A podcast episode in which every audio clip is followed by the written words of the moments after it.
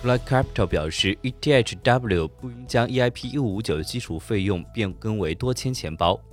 加密货币对冲基金 Glad Capital 发推称，ETHW 将 EIP 一五五九基础费用用重定向到多签名道是一个错误。如果矿工收入需要增加以获得更大的算力，那么完全废除会更好。ETHPOW 正试图解决没有开发人员的问题，但通过将基础费用填充到多签签名中，并不是一个干净的方法。ETHPOW 基本上用不必要的政策作为解决不同问题的一种方式，与任何不公平或中心化的问题相比，资金不足的发展是一个较小的问题。这是因为 ETHPOW 无论如何都无法赢得与 ETHPOS 的开发竞争。所以最好下注在不同的线路上。